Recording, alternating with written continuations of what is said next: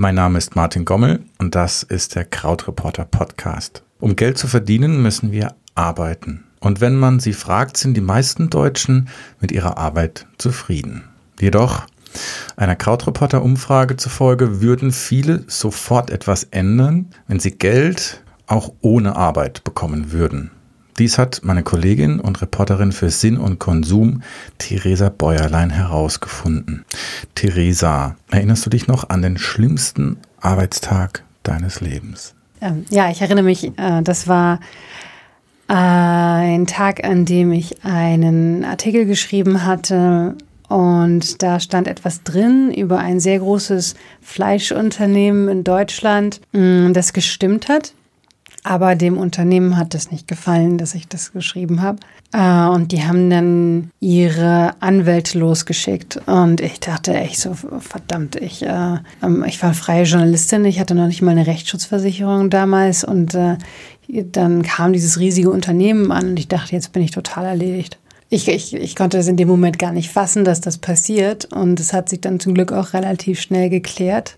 Äh, mir ist erst im Nachhinein wirklich klar geworden, dass das brenzlig war auf eine Art. Jetzt bist du Journalistin geblieben. Was motiviert dich, diesen Job zu machen? Die Motivation ändert sich, glaube ich, aber ich kann dir definitiv sagen, ähm, dass ich jedes Mal das, was mich irgendwie dazu bringt, das, das immer weiterzumachen, ist dies, äh, sind immer diese Momente, in denen äh, ich das, das Feedback kriege von Lesern, in denen ich merke, okay, äh, ich habe irgendwie geschafft, was rüberzubringen, was Menschen was gebracht hat, was, was, sie, was sie berührt hat, was sie wissen wollten, was ihnen geholfen hat.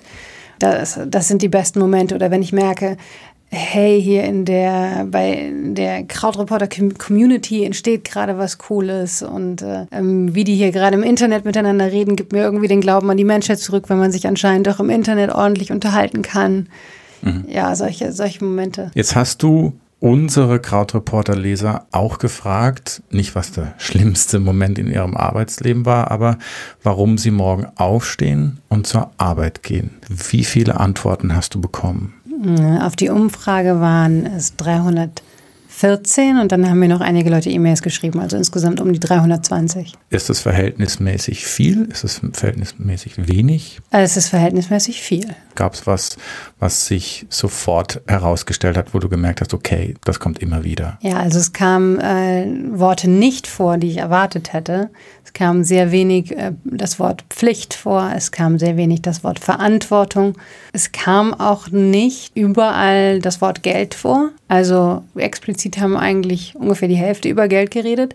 Aber was sehr oft vorkam, war Sinn und Freude war es. Freude oder Spaß. Mhm. Und zweimal Weltrettung. So, die Hälfte haben trotzdem gesagt, wegen Geld. Dass Geld ein Faktor ist. Aber nicht der entscheidende. Äh, ja, das ist das Schwierige. Also Geld ist, ich meine, die Frage ist ja eigentlich, warum stehst du morgens auf und gehst zur Arbeit, ist natürlich klar. Du brauchst Geld, du musst deine Rechnung bezahlen, mhm. deine Miete und so weiter. Mhm. Das kann man sich ja nicht aussuchen, außer in deinem Pass steht zufällig Warren Buffett oder sowas. Aber, und bei den meisten von uns ist das natürlich nicht der Fall. Aber gleichzeitig reicht uns das ja nicht. Also es ist sehr schwierig, zur Arbeit zu, zur Arbeit zu gehen und zu sagen, das mache ich nur, um Geld zu verdienen. Da gibt es in meinem, in dem Artikel, den ich geschrieben habe, gibt es ein ähm, Zitat von einem Forscher, der ähm, sagt, wenn man sagt, der macht das nur wegen Geld, das ist niemals eine neutrale Aussage. Wenn du über irgendjemanden sagst, der macht das nur für Geld, mhm. das klingt einfach nicht gut, mhm. weil wir also und daraus merkt man, daran merkt man schon, dass da eine Wertung ist. Also nicht nur, dass man das bewertet, sondern dass da auch ein Gefühl dabei ist, von wegen, das reicht nicht. Ja. Und das habe ich auch an den Antworten gemerkt. Das allein als Motivation ist schwierig. Jetzt muss man natürlich dazu sagen, dass äh, man es sich nicht mal aussuchen kann. Aber wenn man muss, wenn man Geld verdienen muss, das ist ja keine Motivation in dem Sinne. Mhm. Das ist dann ein Zwang. Ich glaube, wir wollen alle gerne arbeiten. Ich glaube, dieses Ideal ist da. Und ähm, die Frage ist, was passiert, wenn das nicht der Fall ist? Also wenn ich immer wieder mich zur Arbeit schleppen muss, beziehungsweise mir diese Frage morgens stelle, warum soll ich eigentlich aufstehen? Weil die Frage, die du gestellt hast, die stellt sich ja hoffentlich nicht jeder jeden Morgen, sondern es sollte, glaube ich, irgendwann auch klar sein, warum mache ich das? Weil wenn ich mich das immer wieder frage, dann ist das Sand im Getriebe, dann stimmt irgendwas nicht. Und damit umzugehen, ist auch nicht einfach. Dann glaube ich, dann fangen wir an zu leiden, oder? Ja, ja, sicher. Also wenn Arbeit, die sich komplett sinnlos anfühlt, das, das macht tatsächlich auch krank. Und wahrscheinlich ist ein Faktor, auch ein großer Faktor, dass wir einen Sinn sehen wollen. Und die Frage ist, was ist Sinn? Ich habe, nachdem ich die Antworten gelesen habe aus dieser Umfrage, ähm, habe ich versucht, das selber nochmal zu verstehen. Und ich denke, man muss wirklich sagen, Sinn bedeutet, dass man etwas macht, was man nicht nur für sich selbst tut. Das scheint mir die Antwort zu sein, die für die meisten Menschen stimmt. Das heißt, nicht nur ich fühle mich auf der Arbeit okay, sondern es bringt anderen etwas. Es ist, dient einem größeren Zweck. Würdest du da Ja sagen? Ja, also ich denke, das ist das, was, äh, was wir als sinnvoll empfinden. Wenn wir sehen, das, was ich tue, verbessert eine Situation von jemand anderem zum Beispiel? Ja, genau. Oder ich leiste damit in irgendeiner Weise einen Beitrag. Mhm. Das muss jetzt nicht so offensichtlich sein wie ein Krankenpfleger. Aber kann ja auch sein, dass du an der Kasse sitzt im Supermarkt, mhm. weißt du, und dass ja. du aber merkst, hey, ich sitze hier nicht nur meine Zeit ab, sondern äh, ich helfe diesen Leuten, die versuchen, ihre Einkäufe zu machen. Ja, das kann natürlich, wenn man das so sagt, das kann eine totale, es kann ein komisches äh, Konstrukt sein, das man vor sich her trägt, aber es kann für jemanden auch einfach stimmen, ja. dass man mit dieser Einstellung bei der Arbeit ist. Ich bin immer sehr beeindruckt von den Kassiererinnen beim Supermarkt bei mir um die Ecke. Das sind die lockersten Personen, die ich kenne. Die sitzen da und egal was passiert, sie sind immer entspannt. Was ich immer toll finde, ist, dass wenn alle drei Kassen besetzt sind, machen die untereinander Witze während dem Kassieren. Also rufen sich irgendwelchen Scheiß zu. Du kannst sie nicht aus der Ruhe bringen. Und ich hatte mal einen konkreten Fall, da stand ich vor einem Paar, die haben beide zusammen eingekauft und dann hat die Kassiererin gesagt, was es kostet. Und dann haben beide bemerkt, dass sie kein Geld dabei haben. Und die Kassiererin ist ruhig geblieben und hat äh, die Situation super einfach gelöst. Und als ich da durch war, habe ich gemerkt, krass Ne? Die sind jeden Tag den unterschiedlichsten Menschen ausgesetzt. Das muss man wirklich wollen. Ja, weil es ist ja nicht nur ein Eintippen und ein Abkassieren, sondern du arbeitest mit Menschen. Und wenn diese Menschen an dir vorbeiziehen, ich glaube, das ist schon auch eine herausfordernde Arbeit. Ich würde schon fast sagen, dass es eine Art soziale Arbeit ist, weil du ja eben nicht nur deinen Job machst, sondern du gehst mit Menschen um. Mhm. Ähm, ich behaupte mal, dass man auf unterschiedliche Art und Weise zur Arbeit gehen kann. Ich kann sagen, okay, ich mache halt meinen Job, brauche halt das Geld, Punkt. Oder ähm, es gibt auch Menschen, die sich da völlig reinknien. Macht es einen Unterschied für die Psyche oder bilde ich mir das nur ein? Äh, nee, das macht den ganzen Unterschied. Ganz oft äh, wenn man, wenn man das Pech hat, in so einer Situation zu sein, dann hat man oft das Gefühl, das liegt daran, dass der Job halt scheiße ist. Was auch der Fall sein kann. Aber sehr, sehr viel hat auch damit zu tun, welche Erwartungen du an den Job hast und äh, wie deine Kollegen sind, wie du deinen Arbeitsplatz gestalten kannst. Also ich meine jetzt nicht nur dein Büro, ob du da eine Pflanze reinstellst, sondern äh, wie, wie, kann, wie frei bist du damit, deine Aufgaben zu erledigen? Wie sehr widmest du dich deinem Job? Also wie sehr gibst du dich da wirklich rein? Mhm. In meinem Artikel ist ja das Beispiel von äh, den Reinigungskräften im Krankenhaus. Da gab es eine Studie, äh, wo zwei Forscherinnen versucht haben herauszufinden, warum es äh, manche Reinigungskräfte im Krankenhaus mit sehr viel äh, Enthusiasmus bei der Arbeit dabei sind und warum andere halt äh, nur ihren Job machen. Also warum sie ihren Job auch nicht gerne machen. Ich meine, mhm. es ist halt Putzen. Ne? Das macht nicht jeder gerne. Mm, es ist auch kein Job, der ein gutes Image hat. Aber es gab eben trotzdem auffälligerweise eine Gruppe von Putzfrauen und Männern, die mit sehr viel Elan bei der Arbeit waren. Und in dieser, äh, in dieser Forschungsarbeit haben die äh, Wissenschaftlerinnen festgestellt, dass die Gruppe, die äh, ungern geputzt hat, die, äh, das waren äh, Leute, die haben ihren Job für wenig wertvoll gehalten. Die haben ja. gemeint, dafür muss man nichts können, das kann jeder machen. Ich putze nicht gerne, also ich, ich bringe hier nur meine Zeit rum, ich mache das, was von, mir, was von mir erwartet wird und dann gehe ich nach Hause. Die anderen haben sich diesen Job wirklich zu eigen gemacht und haben gesagt, es ist ein wichtiger Job, weil wenn hier jemand, wenn hier nicht geputzt wird, dann geht es allen schlechter.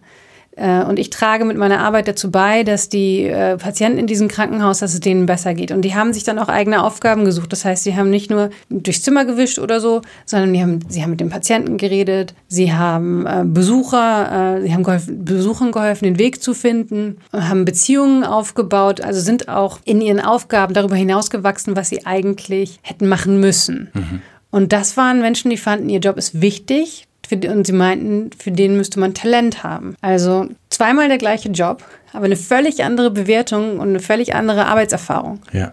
In den seltensten Fällen arbeitest du nur für dich selber vor dir hin. Du hast oft, selbst wenn du im Callcenter arbeitest, du hast Menschen um dich rum. Also mich hat bei der Umfrage überrascht, wie viele Leute geantwortet haben, dass sie, dass ihnen ihre Kollegen wichtig sind. Also einer der wichtigsten Gründe, aus dem Leute zur Arbeit gehen, in, laut dieser Umfrage zumindest, ist ähm, weil sie gerne mit ihren Kollegen zusammen sind oder weil sie meinen, dass ihre Mitarbeiter auf sie angewiesen sind. Also es hatte jedenfalls sehr Soziales. Und das hat mich überrascht, weil ich dachte, im Büro ähm, arbeitet man ja manchmal so ein bisschen stumm nebeneinander her. Ähm, und die meisten Menschen arbeiten ja in Büros oder in irgendeiner Form.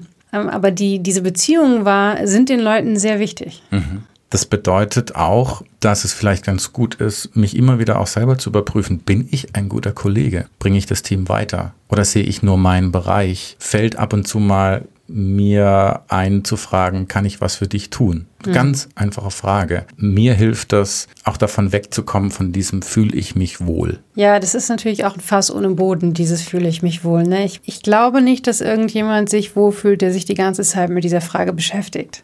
Also man, hm. ich glaube, es liegt wirklich auch in unserer Natur, ähm, uns mit anderen zu beschäftigen, auch mal nicht egoistisch zu sein. Auf eine Weise, die schwer zu erklären ist, tut uns das gut. Das ist richtig. Wie ist es mit der Selbstverwirklichung? Das ist ja so ein Riesending. Wenn ich das schon höre, denke ich so ein, ja, wie siehst du das? Ja, das ist ein ganz ähm, schwieriges und manchmal auch ätzendes äh, Spannungsfeld.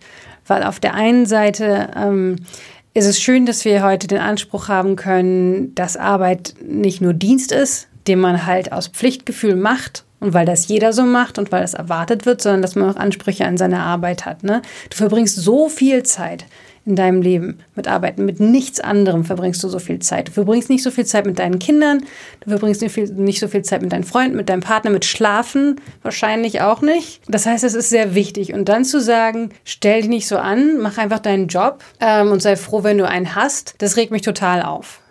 Andererseits das, habe ich das Gefühl, und das funktioniert ja immer so, dass wir natürlich äh, durch den Zeitgeist dann in ein anderes Extrem gehen. Ne? Das kann man immer beobachten. Das heißt, das andere Extrem ist, mein Job muss mir total entsprechen und ein, ein, mein Job ist ein Ausdruck davon, wer ich bin.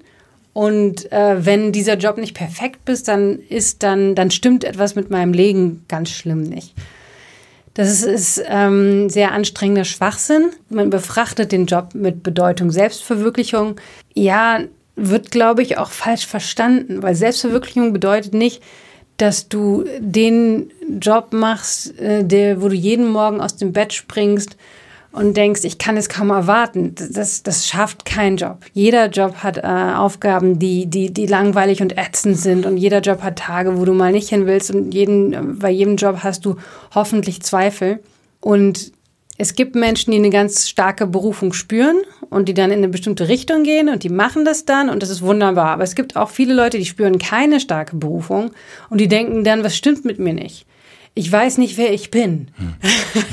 weil ich nicht den Job meiner Träume habe. Hm. Wo ist mein Traumjob? Und das hm. kann man sich echt von frei machen, weil ähm, die Erwartung, dass, äh, dass man den Job finden muss, der einem komplett entspricht, ist ziemlich überzogen. Ähm, ich glaube, es ist viel wichtiger, dass man, also dass ein Job dir entspricht, bedeutet, dass du einen Sinn daran siehst.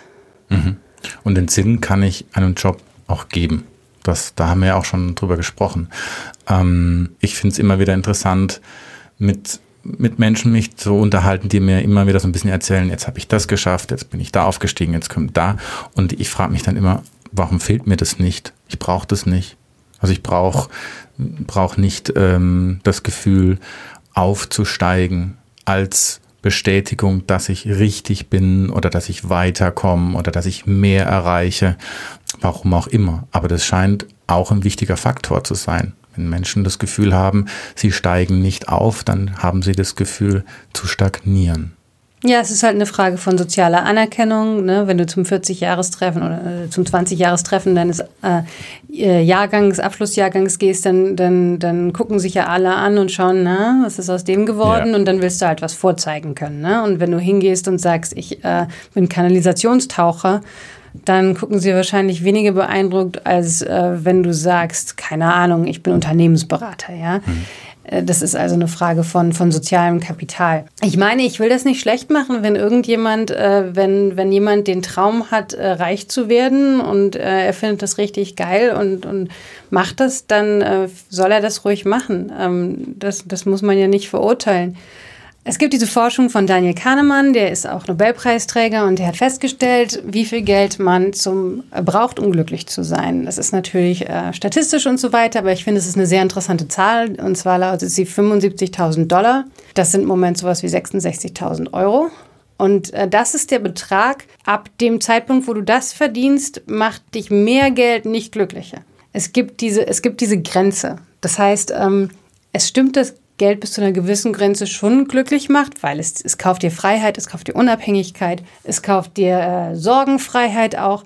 Aber irgendwann reicht es tatsächlich. Und dann deswegen ähm, wird man auch wahrscheinlich nicht dadurch wirklich glücklich, dass man jedes Jahr eine Million verdient. Vielleicht gibt es Leute, bei denen das so ist, aber äh, anscheinend ist das selten. Und da habe ich in meinem Artikel auch das Beispiel von diesem Harvard-Top-Performer, also der zumindest in einem Jahrgang abgeschlossen hat, wo du eigentlich, äh, der Abschluss darin müsste eigentlich ein Ticket dafür werden, reich und äh, ein reiches Leben zu haben mit viel Einfluss und Macht und wahrscheinlich auch Erfüllung. Das hat er zumindest erwartet. Und bei ihm hat es nicht so geklappt. Die Unternehmensberatung äh, und Unternehmen, bei denen er sich beworben hat, haben ihn nicht genommen und er war dann gezwungen, auf einen anderen Beruf umzuschwenken. Er ist dann Journalist geworden, vergleichsweise sehr schlecht bezahlt und hat dann beim Jahrestreffen mit seinen Ex-Kommilitonen aber festgestellt, dass er zu den wenigen gehörte, die mit ihrem Job zufrieden waren. Also da waren Leute, die mussten jeden Tag mehrere Millionen investieren und hatten auch ein entsprechendes Jahresgehalt und hatten, waren halt nicht glücklich, haben darüber geklagt, dass sie keine Zeit für ihre Kinder hatten, dass sie Entscheidungskriegen steckten, äh, dass ihre Arbeit sich äh, von Tag zu Tag sinnloser anfühlte. Ich, ich finde, das ist eine interessante Geschichte, weil man merkt, diese Erzählung vom äh, du machst alles richtig und dann läuft dein Leben richtig, nicht so richtig. Die Erzählung davon, du machst alles richtig und dann läuft dein Leben super, nicht, nicht funktioniert. Also mhm. was bedeutet es, alles richtig zu machen? Ja. Und ich glaube, wir wollen alles richtig machen. Also ich kenne Menschen, die zu solchen Jahrestreffen nicht gehen, weil sie Schiss haben. Weil sie sagen, ich habe es nicht weit gebracht.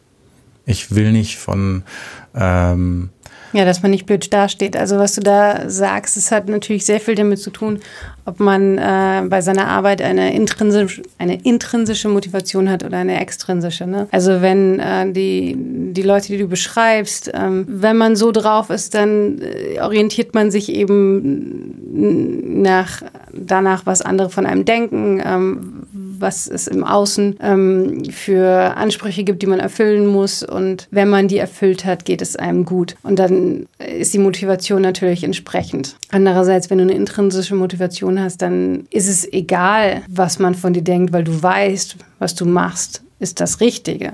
Und dann bist du, glaube ich, auch nicht zu bremsen. Und ich glaube, das ist wahrscheinlich auch das Wichtigste die intrinsische Motivation, warum mache ich das? Natürlich es, funktioniert es nicht immer, wenn der Job wirklich nicht zu mir passt, aber auch dann erinnere ich mich gern an die Reinigungskräfte, die du genannt hast die dann ja. das Ding umgedreht haben. Es ist wirklich wichtig, sich klarzumachen, dass, dass man Jobs gestalten kann, selbst wenn sie nicht perfekt sind, wenn sie nicht das sind, was man äh, sich immer erträumt hat. Und die Gestaltungsmöglichkeiten sind wirklich groß. Also wenn du es schaffst, als Putzkraft im Krankenhaus äh, glücklich zu sein mit deinem Beruf, dann kriegst du es wahrscheinlich auch in irgendeinem Büro hin. Was nicht heißen soll, manche, da sind wir uns einig, ne? manche Jobs sind die Hölle. Mhm. Bei manchen hat man einfach gar keinen Platz, sich zu bewegen.